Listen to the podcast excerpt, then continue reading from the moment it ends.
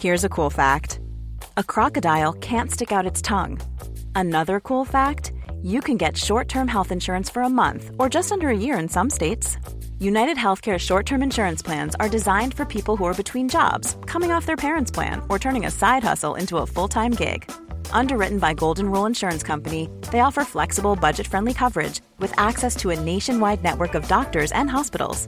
Get more cool facts about United Healthcare short term plans at uh1.com. Minute Papillon. Salut, c'est Anne-Laetitia Béraud, bienvenue dans Minute Papillon, le podcast original de 20 minutes. Aujourd'hui, on parle de liberté, et pour mon invité, la liberté, elle a le goût du sel.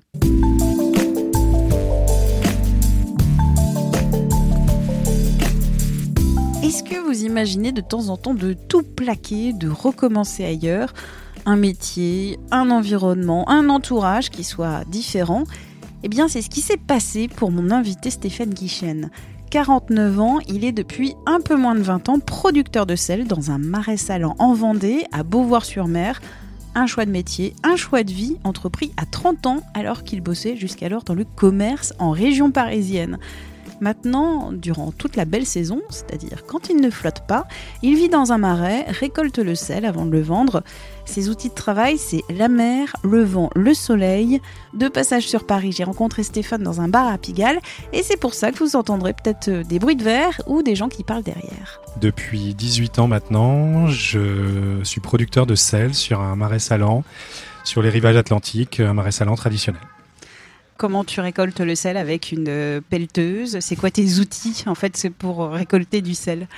Alors justement, j'ai dit marais salant atlantique parce qu'en en France, euh, il y a évidemment la Méditerranée qui est une production industrialisée, et puis il y a le sel traditionnel que beaucoup de gens connaissent via le sel de Guérande. Et hum, c'est donc une méthode de production qui a 2000 ans environ, c'est les Romains qui, qui l'auraient amené sur nos rivages.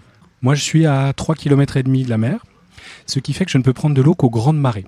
Donc ça rentre, mais pas dans un petit bassin, dans une très grande réserve, d'où je prendrai ensuite, en attendant la grande marée suivante, c'est-à-dire 28 jours plus tard, euh, d'où je prendrai l'eau dont j'ai besoin pour euh, remplir le marais salant proprement dit, la saline, euh, dans lequel le processus d'évaporation et de concentration se produit.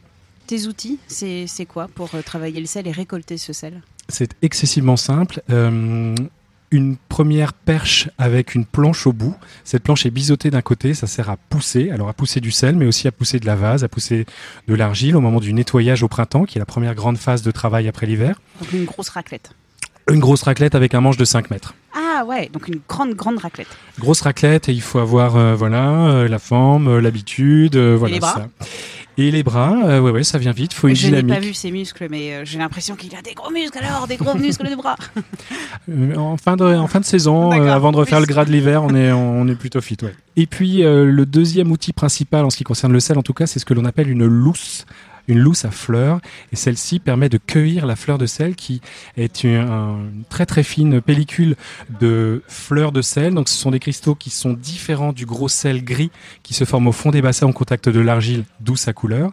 La fleur de sel, elle se forme à la surface de la saumure et on va venir un petit peu l'écrémer comme on écrémerait du lait. Bon, là, le manche, il est plus court, il fait 3 mètres environ.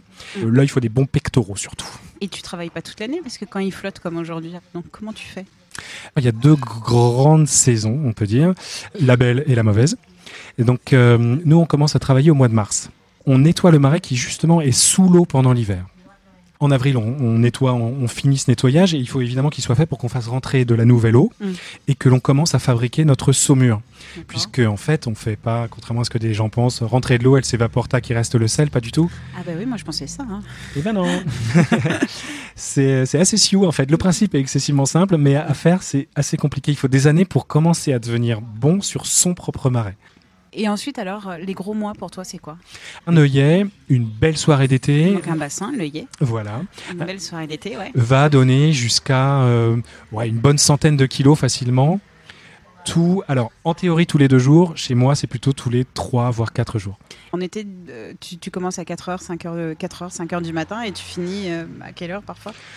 Bon, en gros, la journée typique d'un saunier, alors ou ma journée typique, disons, moi j'aime bien me lever effectivement de bonne heure, prends mon temps pour tirer mon sel, je, voilà, c'est un moment que j'aime tout particulièrement, et puis si j'ai fait ce métier, c'est précisément pour être maître de mon temps, de tous mes rythmes de travail, biologiques, euh, sociaux, etc. Donc c'est là. Et donc j'attaque, on va dire, vers 5h, 5h30, ça va me mener en gros jusque vers 10h. Ensuite, il va falloir euh, rouler le sel. C'est-à-dire qu'une fois qu'on l'a extrait de l'œillet, on va le laisser s'égoutter. C'est les petites cartes postales que tout le monde a vues en général, ces petits triangles, ces petites pyramides de sel. Euh, le sel est empreint de saumure. Et cette saumure, on en a besoin pour refaire du sel encore par la suite. Donc, on va pas rouler le sel, c'est-à-dire le sortir du marais pour le mettre en tas en attendant de le traiter, de le vendre, de trier, etc. On va le laisser là en attendant d'avoir attiré le sel suivant. Donc, en général, c'est tous les deux jours. Mais moi, je travaille d'une manière particulière qui consiste à laisser mon sel dans mes bassins le plus longtemps possible. En fait, plus le sel reste longtemps dans sa saumure, plus il va se charger en minéraux. J'augmente la, minéralité de mon sel, il va continuer à prélever des éléments pour se constituer. Chaque cristal va prélever des minéraux plutôt d'origine organique. Ce qui vivait dans l'eau de mer, qui est mort sous l'action de la chaleur, qui a été dissous par la salinité dans tout le trajet à l'intérieur de la saline, vient donc euh, s'accumuler dans les œillets. Et on appelle ces. Enfin, il y a beaucoup de métaphores florales parce que la fleur de sel sent la violette. Elle embaume la violette quand elle est fraîche. C'est pour ça qu'on l'appelle comme ça. Et hum, donc, cette saumure sonnante-là est excessivement riche en carotène, en, tout un tas de choses. Comme pour les carottes? Ouais. Et c'est un goût particulier ton, Le sel, il a un goût différent ou pas oui. il est chargé? Il a un goût différent dans la mesure où il est moins salé. C'est un sel qui serait relativement doux. Par contre, il est excessivement long en bouche.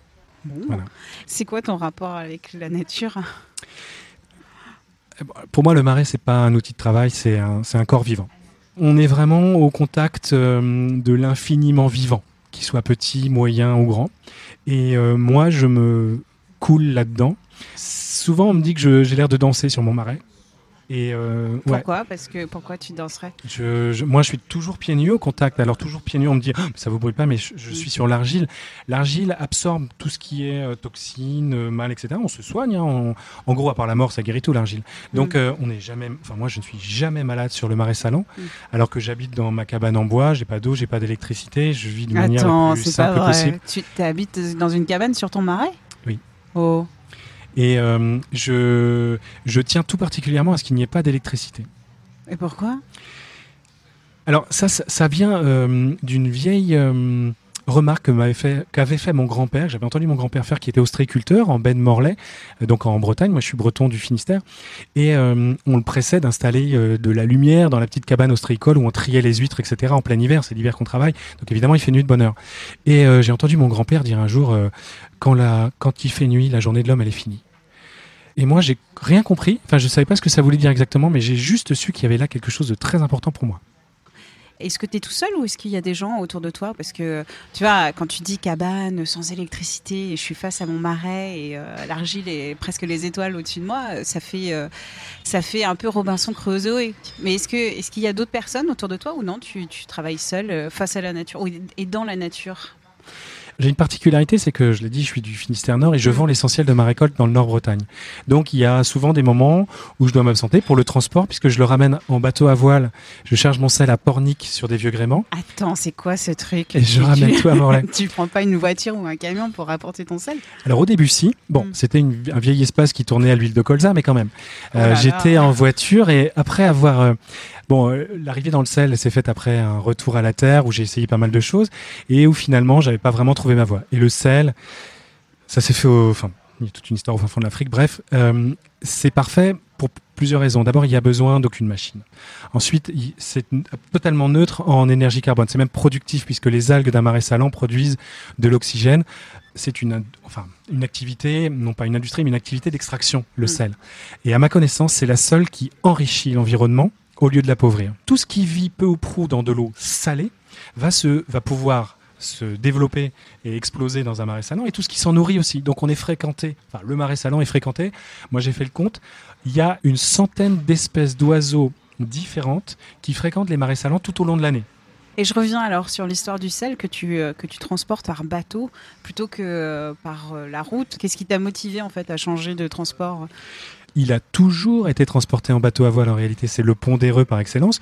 Moi, j'étais dans une voiture en train de faire pot, pot, pot, pot pour transporter un produit qui peut mettre deux jours, une semaine, un mois par la mer. Ça n'a aucune espèce d'importance. Le sel, une fois qu'il est extrait, s'il n'est pas redissous, il est éternel. Par la route, le transport d'un kilo de sel me coûte 10 centimes de Pornic jusqu'à Morlaix et euh, j'offre 30 centimes aux marins qui acceptent de transporter mon sel par voile si moi, qui vis de la mer, qui ai besoin de cet équilibre entre l'eau et la terre, je fais pas le maximum, ou enfin plutôt, puisque je suis pas neutre en carbone, j'ai effectivement ensuite une voiture pour aller sur les marchés, des choses comme ça, et, mm. là je suis venu jusqu'à jusqu'à Paris, voilà. Mais si je fais pas le minimum, personne ne le fera pour moi. Et, je, et, et, personne ne pleurera sur la disparition d'un marais salant, qui, économiquement parlant, n'a ne pèse rien du tout. C'est juste un, c'est juste du bonheur. C'est juste une, un vieux, un très vieux métier. Et euh, c'est juste un endroit où la nature a, euh, cohabite avec l'homme en belle harmonie. Waouh. Donc euh, en fait, tout le monde s'en fout, quoi. tout le monde s'en fout, mais en même temps, toi, c'est, ta vie et, tu y changerais pas pour rien au monde. en fait, non. Je crois que là, je suis cuit même l'électricité, quoi, tu vois, tu pourrais avoir, je sais pas, des soirées Netflix tous les soirs, avec, euh, tu vois, ta cafetière euh, qui te fait du café chaud le matin, des trucs comme, comme ça. Je vais donner un exemple tout bête. Souvent, d'ailleurs, quand on discute avec des gens qui me rendent visite, la décroissance, tout ça, c'est bien, ouais, d'accord, mais on va pas s'éclairer à la bougie. Et ça me fait énormément rire parce que c'est mon quotidien quand je suis sur le marais. Chez moi, j'ai une famille, etc. Il en va différemment. Et en fait, ces gens qui me font cette réflexion-là, paieraient une fortune pour offrir à leurs meilleurs amis, à leurs femmes, euh, à quelqu'un qui leur est cher, un repas aux chandelles avec la cuisine faite sur un feu de bois. Ouais, vu comme ça, on est, au, vrai, euh. on est au sommet du romantisme et de la classe absolue. Et moi, c'est mon quotidien. Et ça, par contre, ça fait peur et c'est considéré comme étant. Voilà, bah oui, ça fait peur parce que ça fait euh, retour à la grotte. Euh, tu vas t'habiller avec une capeline euh, faite de, de chutes de tissu et compagnie.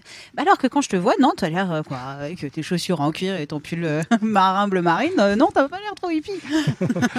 ben voilà, je vis pieds nus huit mois de l'année à peu près quand même. Tu fais quoi d'ailleurs pendant cet hiver? Jachère, repos, tout le. Ben, moi, j'ai la chance de pouvoir travailler quand il y a un maximum d'énergie disponible. Mm. L'hiver, il pleut, il fait moche, il y a du vent. Génial. Je change de bouquin, je me refais une bouillotte et c'est reparti pour un tour. Vous entendez ça Me dit. Bref, c'est un peu le goût de la liberté, quoi. Le choix de la liberté, ce, ce métier et cette vie. C'est le maître mot. Euh, bon, j'ai fait mon tour hein, dans, j'appelle ça Babylone, voilà. Bon, bref, ça veut pas dire grand chose, mais j'ai fait mon tour dans le circuit, j'ai cherché ma place. Je me faisais virer assez régulièrement de mes petits, je comprenais pas pourquoi. Et jusqu'au moment où je me suis dit que non, j'étais vraiment pas fait pour entrer dans un organigramme quel qu'il soit, et que oui, la liberté, ça n'a pas de prix. Merci encore à Stéphane, qu'on appelle Saunier ou Paludier, suivant les régions. Quant à Minute Papillon, si cet épisode vous a plu, n'hésitez pas à poster 5 petites étoiles sur Apple Podcast et surtout, surtout à en parler autour de vous. Je vous remercie et on se dit à très vite.